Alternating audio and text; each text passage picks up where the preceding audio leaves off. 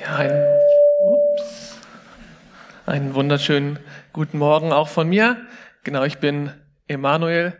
Mich seht ihr wahrscheinlich meistens nicht hier, sondern oben bei den Kids. Das ist mein Herz, dass ähm, Kinder Jesus erleben, aber natürlich nicht nur Kinder, sondern auch, dass wir alle Jesus erleben und ihn besser kennenlernen. Und deswegen freue ich mich, dass ich heute zu euch reden darf und möchte einfach zu Beginn nochmal kurz beten. Jesus, ich danke dir, dass du hier bist. Danke, dass wir gerade Abendmahl feiern durften, dass wir uns ausrichten durften auf dich. Danke für das, was du getan hast für uns. Und mach jetzt unsere Herzen weit, dass wir hören können, was du zu uns reden möchtest. Heiliger Geist, nimm meine Worte und mach sie zu deinen Worten. Lass mich deine Worte sprechen, Worte des Lebens, die ermutigen, die erbauen. Und wirke du in dieser Zeit, dass du da bist. Danke dafür, Jesus. Amen. Wie soll ich all meine Kosten noch bezahlen bei diesen steigenden Preisen? Wie sicher bin ich eigentlich noch hier in Europa? Wie soll ich diese oder jene Herausforderung in meinem Leben meistern? Wer kennt mich und sorgt sich um meine tiefsten Bedürfnisse? Wie kann der Mangel ausgefüllt werden, den ich immer wieder in mir empfinde oder erlebe? Das sind mögliche Fragen, die ich und die wir uns vielleicht immer wieder stellen und die auch unseren Glauben betreffen. Und dazu befinden wir uns gerade in einer Themenreihe zum Johannesevangelium. Und Daniel hat die letzten beiden Wochen schon darüber gesprochen und er hat auch darüber gesprochen, was denn die Intention des Johannesevangeliums ist. Und da hat er, glaube ich, auch den Vers aus Johannes 20, 31 schon mit euch darüber geredet, wo steht, diese aber sind geschrieben, damit ihr glaubt, dass Jesus der Christus, der Sohn Gottes ist, und damit ihr durch den Glauben Leben habt in seinem Namen.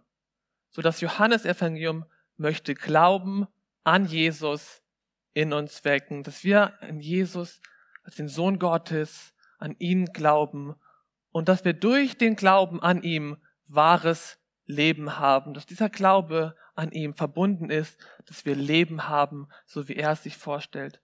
Und so möchte auch der heutige Text Glauben und Vertrauen an und in Jesus in uns hervorbringen und bewirken, dass wir wahres Leben in Jesus haben. Und dazu möchten wir heute den Predigtext aus Johannes 6, die Verse 1 bis 15 uns anschauen.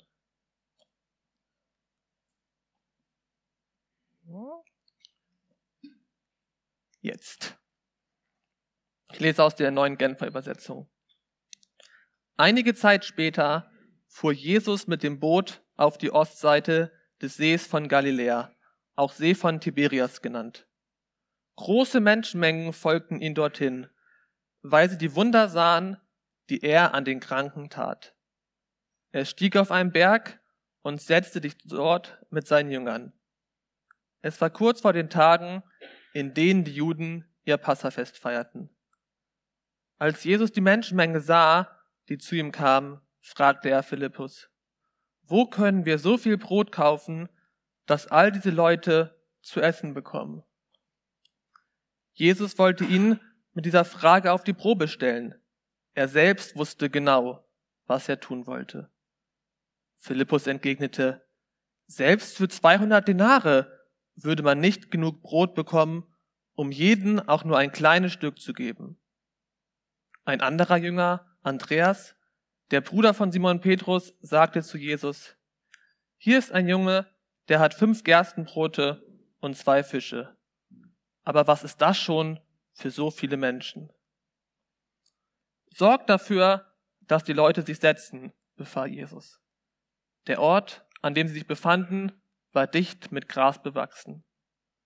Als alle sich gesetzt hatten, die Zahl der Männer belief sich auf etwa 5000, nahm Jesus die Brote, dankte Gott dafür und ließ sie unter die Menge austeilen.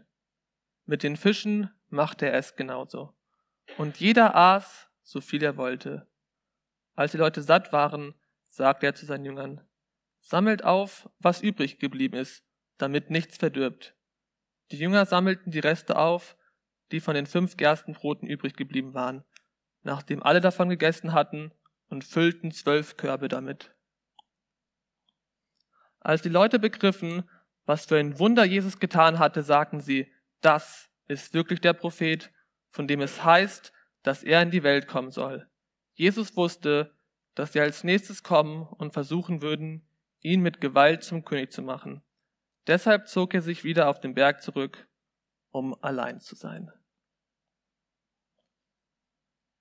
Der Text beginnt damit, dass Jesus mit seinen Jüngern über den See fährt und viele Menschen ihm folgen. Und wir lesen auch, warum sie Jesus folgen, weil sie bereits was von seiner Größe erlebt haben. Weil sie schon Heilungen, weil sie schon Wunder erlebt haben, haben sie irgendwie Interesse an diesem Jesus und sie folgen ihm. Und Jesus, er setzt sich erstmal mit seinen Jüngern auf einen Berg, um Zeit mit ihm zu verbringen und einfach Gemeinschaft zu pflegen mit ihnen. Und wir lesen dann weiter, als Jesus die Menschenmenge sah, die zu ihm kam.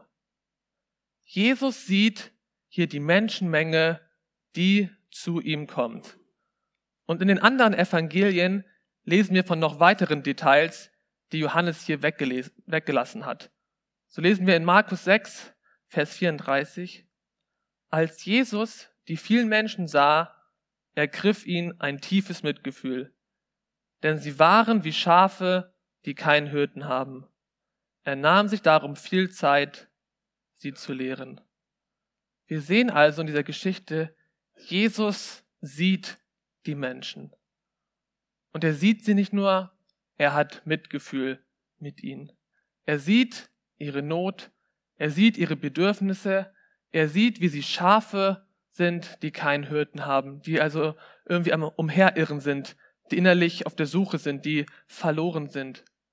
Und Jesus nimmt sich Zeit für sie. Er lehrt sie. Anders steht dann noch, dass er auch dort Heilungen vollbracht hat. Wir nehmen also wahr, Jesus nimmt die Menschen hier wahr, die zu ihm kommen. Er sieht sie und er begegnet ihnen. Und das ist der erste Punkt, den ich euch heute zusprechen möchte. Jesus sieht dich. So wie er die Menschenmenge sieht, so sieht er auch dich. Und er sieht nicht nur die Menge an sich, sondern er sieht jeden Einzelnen in der Menge. Du bist gesehen.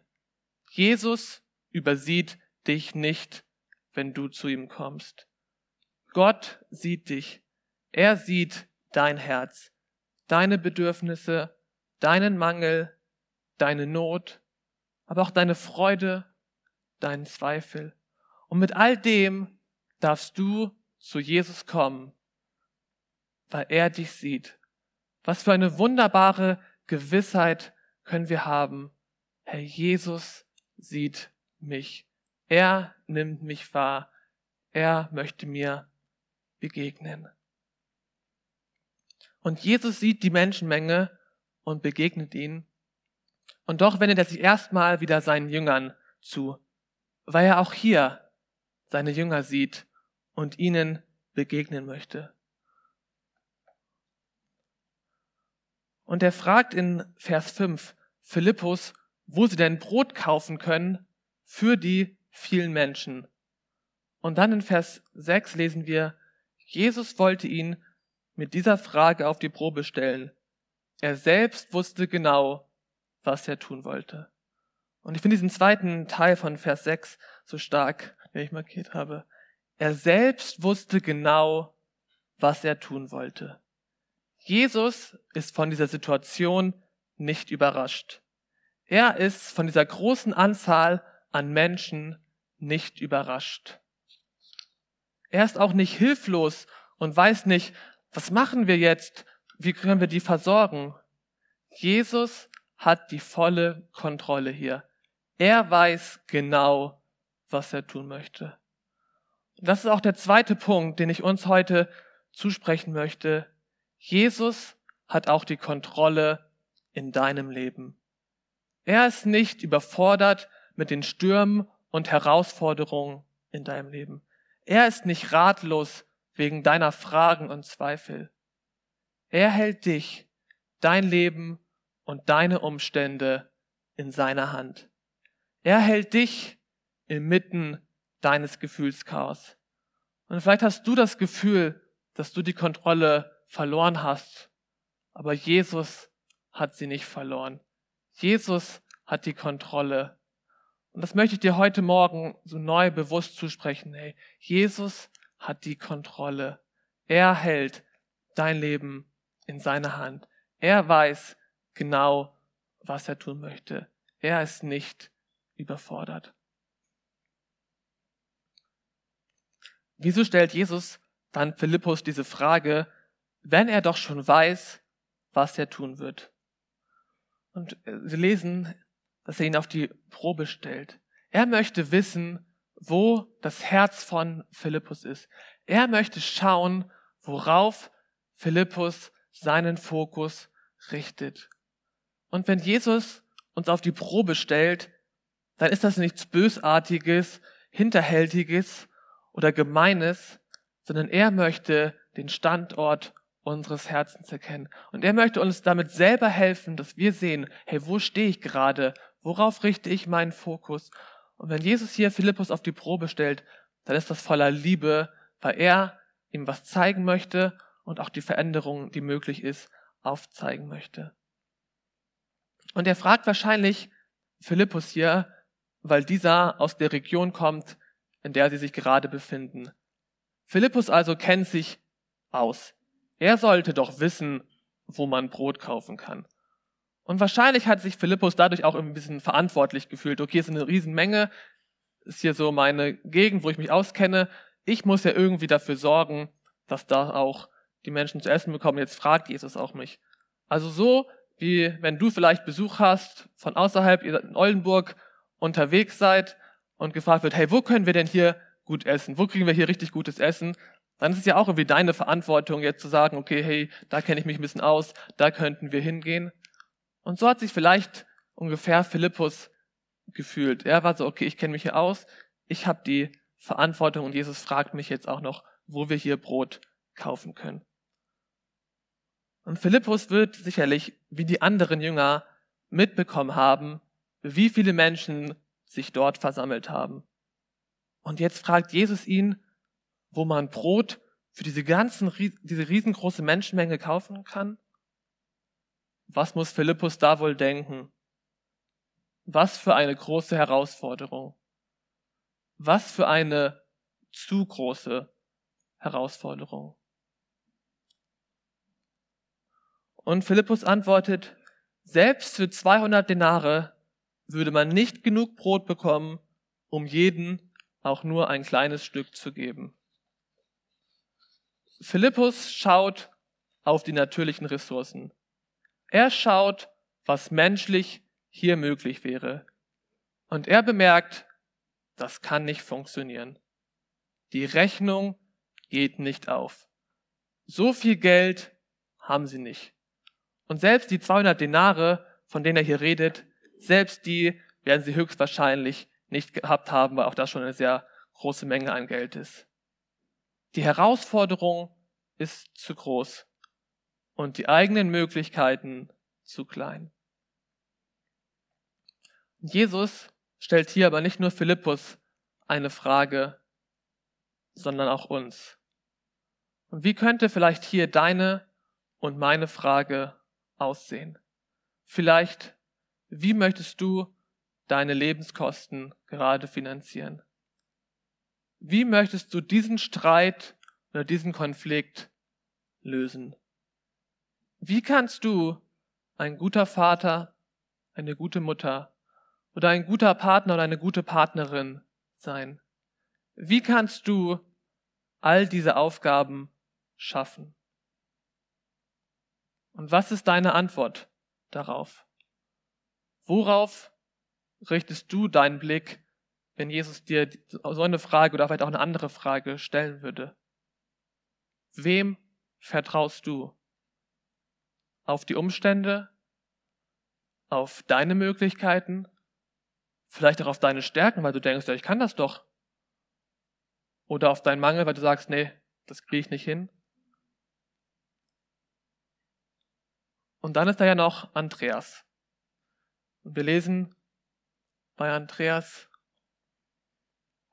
ein anderer Jünger, Andreas, der Bruder von Simon Petrus, sagte zu Jesus, hier ist ein Junge, der hat fünf Gerstenbrote und zwei Fische.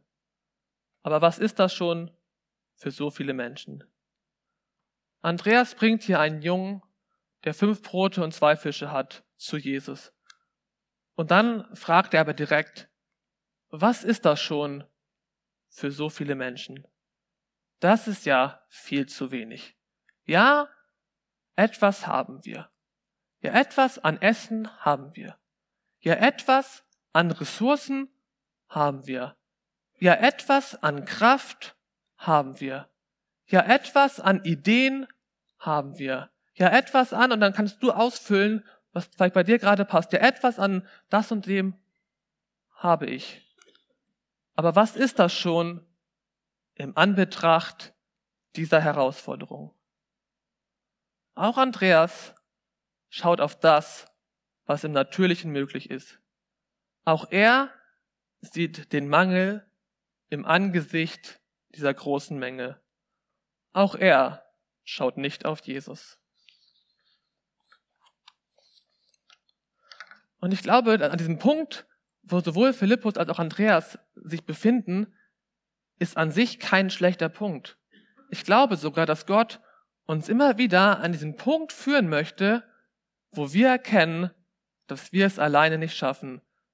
Dass Gott uns immer wieder an diesen Punkt der Kapitulation führen möchte, wo wir sagen, ich kann es nicht. Doch die Frage ist, ob wir dort stehen bleiben, so wie es Philippus und Andreas gemacht haben, oder ob wir genau dann auf Jesus schauen und ihn bitten, uns zu helfen. Und ich glaube, Jesus lädt uns ein, auf seine Möglichkeiten zu schauen und nicht auf unsere Unzulänglichkeiten. Das ist mein dritter Punkt heute.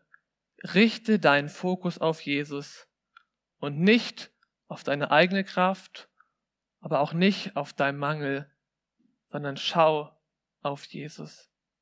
Die Jünger haben es hier leider nicht getan. Dabei haben sie doch schon mitbekommen, wie Jesus Wasser zu Wein verwandelt hat. Sie haben doch schon Wunder von Jesus erlebt. Sie haben doch schon seine Möglichkeiten gesehen. Sie haben doch schon gesehen, dass Jesus vertrauenswürdig ist. Doch in diesem Moment scheint das alles vergessen zu sein. Und wie oft sind wir doch genauso wie die Jünger dort. Auch wir haben schon erlebt, dass Jesus treu ist. Auch wir haben schon erlebt, dass er uns versorgt. Auch wir haben schon erlebt, dass er Wunder getan hat. Und doch scheinen wir das immer wieder zu vergessen und drehen uns um uns selber, schauen auf unseren Mangel, auf die Umstände und vergessen auf Jesus zu schauen und ihn neu einzuladen in diese Situation. Dabei dürfen wir immer wieder neu lernen, auf Jesus und seine Möglichkeiten zu schauen. Lasst uns nun zurück zum Text schauen und gucken, wie reagiert Jesus jetzt darauf. Wir lesen, sorgt dafür, dass die Leute sich setzen, befahl Jesus. Der Ort, an dem sie sich befanden, war dicht mit Gras bewachsen. Als alle sich gesetzt hatten, die Zahl der Männer beließ sich auf etwa 5000, nahm Jesus die Brote, dankte Gott dafür und ließ sie unter die Menge austeilen. Mit den Fischen machte er es genauso. Und jeder aß, so viel er wollte. Jesus sorgt also dafür, nachdem wir die mitbekommen haben, wie die Jünger reagieren, dass die Menschen sich hinsetzen. Und dann redet er auch nicht groß und sagt, hey, guck mal, ich zeige euch jetzt mal, wie man das, was die Sache ist, sondern er fängt einfach an zu handeln. Er nimmt das Brot und die Fische, die dieser kleine Junge gebracht hat, und er dankt Gott dafür, bricht es und lässt es von den Jüngern austeilen. Und wie genau das Wunder hier passiert, ähm, steht da gar nicht genau im Text. Vermehrt sich das Essen in den Händen von Jesus direkt oder vermehrt sich erst, während die Jünger es austeilen? Ich persönlich ähm, glaube, dass es zweitere Variante ist. Dass Jesus das Wunder tut, aber er seine Jünger daran teilhaben möchte. Dass die Jünger im Vertrauen auf Jesus losgehen und austeilen und in dem erleben, wie es sich übernatürlich vermehrt, dass sie austeilen und austeilen und merken, es wird nicht weniger. Sie lernen also beim Austeilen Jesus zu vertrauen. Diesem Jesus, den sie eben noch gar nicht mit in ihre Rechnung aufgenommen haben. Während sie austeilen, versorgt Jesus. Und sie verteilen und verteilen und alle Menschen bekommen genug zu essen. Wir lesen weiter. Als die Leute satt waren, sagte er zu seinen Jüngern, sammelt auf, was übrig geblieben ist, damit nichts verdirbt. Die Jünger sammelten die Reste auf, die von den fünf Gerstenbroten übrig geblieben waren, nachdem alle davon gegessen hatten, und füllten zwölf Körbe damit. Es reicht. Alle werden satt. Und dann das. Sogar zwölf Körbe voller Brot bleiben übrig. Jesu Möglichkeiten sind größer als unsere. Er sorgt dafür, dass alle Menschen genug zu essen bekommen. Und er gibt damit seinen Jüngern die Antwort darauf, worauf sie ihren Blick richten sollen. Er zeigt ihm, dass ihm nichts unmöglich ist. Und er möchte seinen Jüngern zeigen, dass sie ihm als Versorger vertrauen möchten. Und das ist mein vierter Punkt heute. Jesus möchte dein und mein Versorger sein. Gott möchte dein Versorger sein. Und in der Bibel finden wir ganz unterschiedliche Namen von Gott, die aussagen, wie Gott ist, die das Wesen Gottes beschreiben.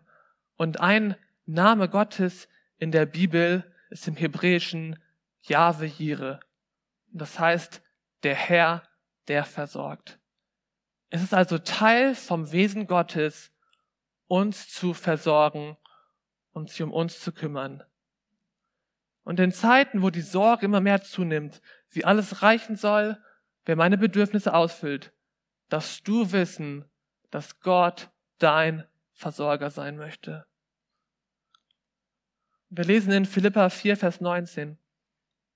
Mein Gott aber wird allen euren Mangel ausfüllen nach seinem Reichtum in Herrlichkeit in Christus Jesus. Gott wird für dich sorgen. Er wird allen euren Mangel ausfüllen. Und hier in dem Kontext geht es ganz praktisch um einen Mangel an Finanzen. Und wir dürfen darauf vertrauen, dass Gott für uns sorgen möchte. Und das heißt nicht, dass uns immer mega gut gehen wird und dass, wenn wir Jesus vertrauen, wir auf jeden Fall ganz viel Geld haben werden. Weil wenn wir uns den Kontext anschauen, paar Verse zuvor schreibt Paulus davon, dass er sowohl arm als auch reich sein kann und mit beiden Umständen leben kann. Und dieser bekannte Vers, den wir, glaube ich, oft schon gehört haben, alles kann ich durch Jesus, der mich stark macht, der steht genau in diesem Kontext. In dem Kontext von, hey, ich kann ganz viel haben, aber ich kann auch wenig haben. Und in beiden macht Jesus mich stark und in beiden ist Jesus dabei. So das heißt nicht, dass wir dann voll den Überfluss an, an Geld bekommen, wenn wir nur Jesus vertrauen. Aber wir dürfen darauf vertrauen, dass Gott uns ganz praktisch versorgen möchte mit dem, was wir brauchen. Und ich durfte das selber schon immer wieder erleben.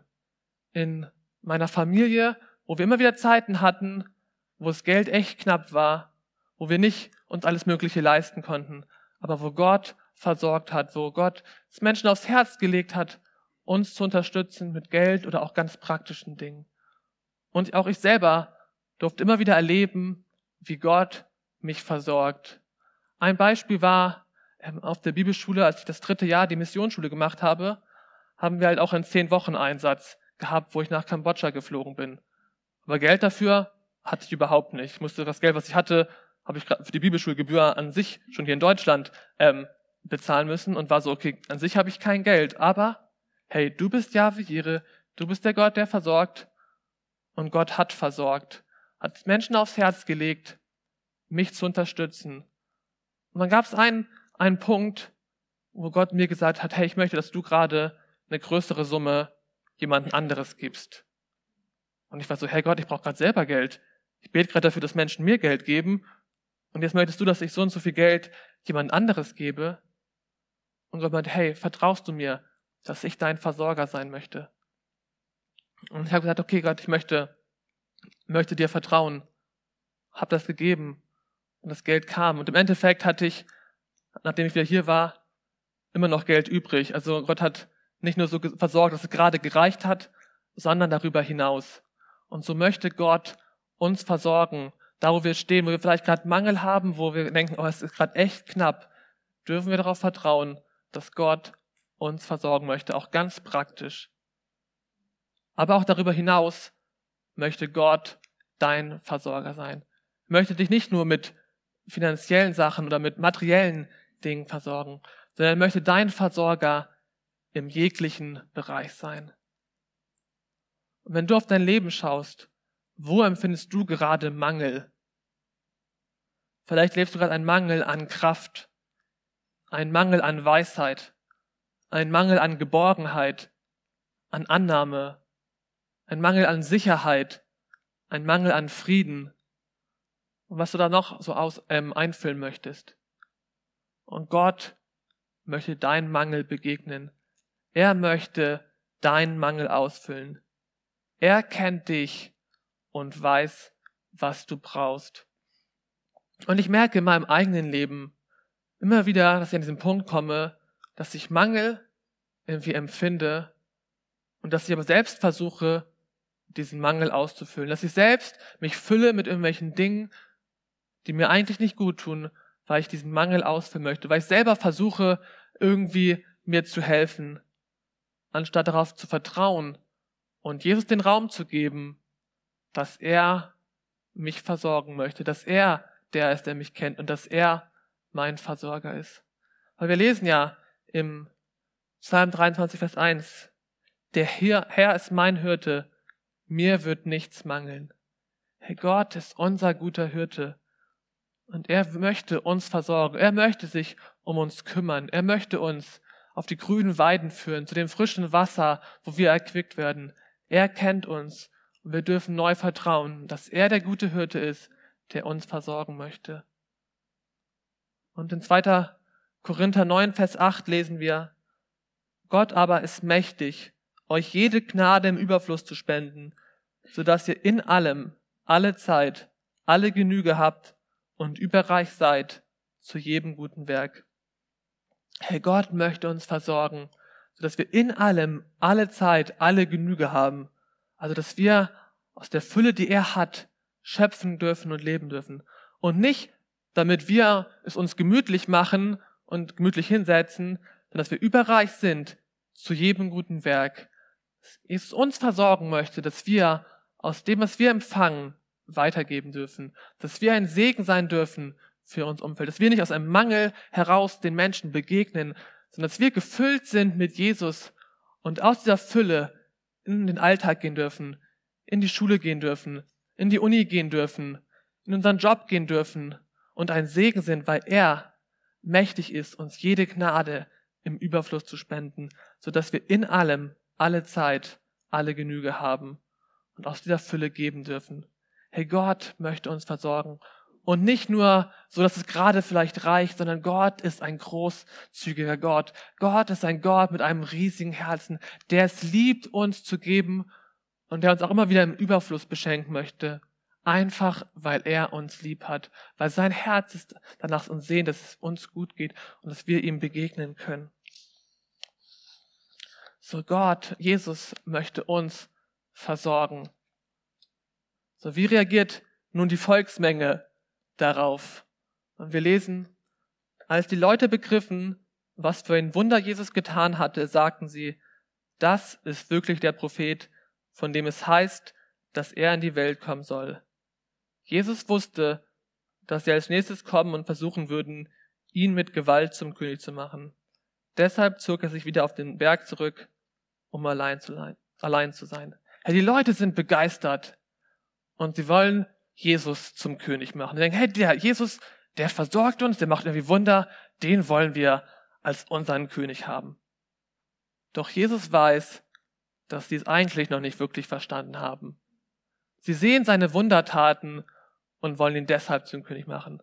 Sie sehen das, was er gibt, aber noch nicht wirklich ihn. Doch es geht nicht in erster Linie darum, was Jesus uns gibt, sondern es geht um ihn. Und im selben Kapitel ähm, 6 des Johannesevangeliums spricht Jesus davon, dass er das Brot des Lebens ist. Ja, Gott möchte uns mit all dem versorgen, was wir brauchen. Aber vielmehr möchte er uns Jesus geben. Er ist das wahre Brot, mit dem er uns versorgt. Und das ist auch mein fünfter und letzter Punkt. Jesus selbst in seiner Person ist derjenige, der all unseren Mangel ausfüllen möchte. Was wir in allererster Linie brauchen, ist Jesus. In all dem Mangel, in all der Herausforderung, was wir in erster Linie brauchen, ist Jesus. Und in Jesus ist alles, was wir brauchen. Wir lesen in Römer 8, Vers 32. Er, der sogar seinen eigenen Sohn nicht verschont hat, sondern ihn für uns alle dahingegeben hat, wie sollte er uns mit ihm nicht auch alles schenken? Hey, indem Jesus gegeben in ihm, wie sollte er uns mit ihm nicht auch alles schenken? In Jesus selbst werden wir versorgt mit Frieden, mit Geborgenheit, mit Sicherheit. In der Begegnung mit ihm, indem es wir ihm Raum in unserem Leben geben. Jesus selbst möchte all unseren Mangel ausfüllen. Jesus selbst ist der, der die Leere in unserem Herzen alleine ausfüllen kann. Und vielleicht bist du hier heute Morgen oder auch online und du sagst, hey, ich kenne diesen Jesus gar nicht, von dem du redest. Hey, dann möchte ich dich ermutigen, dich auf die Suche nach ihm zu machen. Denn er möchte dir begegnen. Es lohnt sich, sich auf die Suche zu machen nach diesem Jesus, weil er das Beste ist. Und vielleicht bist du auch hier und sagst, ja, ich habe schon einiges über Jesus gehört. Aber du hast Jesus noch nie bewusst in dein Leben eingeladen. Ja, du hast, weißt ja, Jesus gibt es, aber du lebst noch nicht mit ihm. Hey, dann möchte ich dich heute ermutigen, eine Entscheidung zu treffen und Jesus in dein Leben einzuladen. Ihm zu bekennen, dass du ohne ihn verloren bist und seine Vergebung und Annahme in Anspruch zu nehmen. Hey, es ist die beste Entscheidung, die du treffen kannst, ist Jesus in dein Leben aufzunehmen. Und wenn du diese Entscheidung noch nicht getroffen hast, hey, ich möchte dich ermutigen, es heute zu tun. Vielleicht nachher, wenn wir noch ein Lied singen oder nach dem Gottesdienst, komm gerne auf Daniel oder auf mich oder Leute, die du kennst, zu. Sag, hey, ich möchte diese Entscheidung treffen, weil es das Beste, was du tun kannst. Aber auch für uns alle, die wir schon mit Jesus unterwegs sind, möchte Jesus neu deinen und meinen Mangel ausfüllen. Ich möchte dich neu einladen, ihm Raum zu geben, dir zu begegnen, neu, dass du ihn neu suchst und dass du dich neu von ihm ausfüllen lässt. Denn in Jesus ist alles, was du brauchst. So, was können wir also heute aus dem Text lernen? Ich möchte nochmal die fünf Punkte wiederholen. Der erste Punkt, Jesus sieht dich. Er nimmt dich wahr. Er möchte dir begegnen. Er kennt dein Herz. Und du darfst wissen, du bist gesehen. Jesus sieht dich. Der zweite Punkt, Jesus hat die Kontrolle. Er weiß, was er tut. Und du darfst neu vertrauen, dass Jesus auch die Kontrolle in deinem Leben hat. Der dritte Punkt. Richte deinen Fokus auf Jesus und nicht auf deine Möglichkeiten oder die Umstände. Der vierte Punkt. Jesus ist dein und mein Versorger. Und der fünfte Punkt. Jesus selber ist der, der unseren Mangel ausfüllen möchte. Und ich möchte dich gerade jetzt einladen, das, was dich vielleicht gerade bewegt hat in dieser Predigt, wo du gemerkt hast, da spricht Jesus zu mir, wo du gemerkt hast, ja, da habe ich Mangel in meinem Leben, da fühle ich mich leer, da fühle ich mich ausgebrannt, dass du gerade jetzt dir Zeit nehmen darfst, zu Jesus zu kommen. Und dass du vielleicht ganz praktisch Dinge mit Jesus festmachst und dass du ihn neu einladen kannst in deine Situation, in deinen Mangel, in deine Fragen, in dem, wo du stehst. Wir werden einfach eine kurze Zeit haben, wo wir einfach hier ein bisschen das Lobpreisteam langsam anfängt zu spielen und wo du einfach jetzt gerade ganz persönlich zu Jesus kommen darfst und ihm begegnen möchtest, darfst. Und ich werde dann gleich diese Zeit mit einem Gebet abschließen.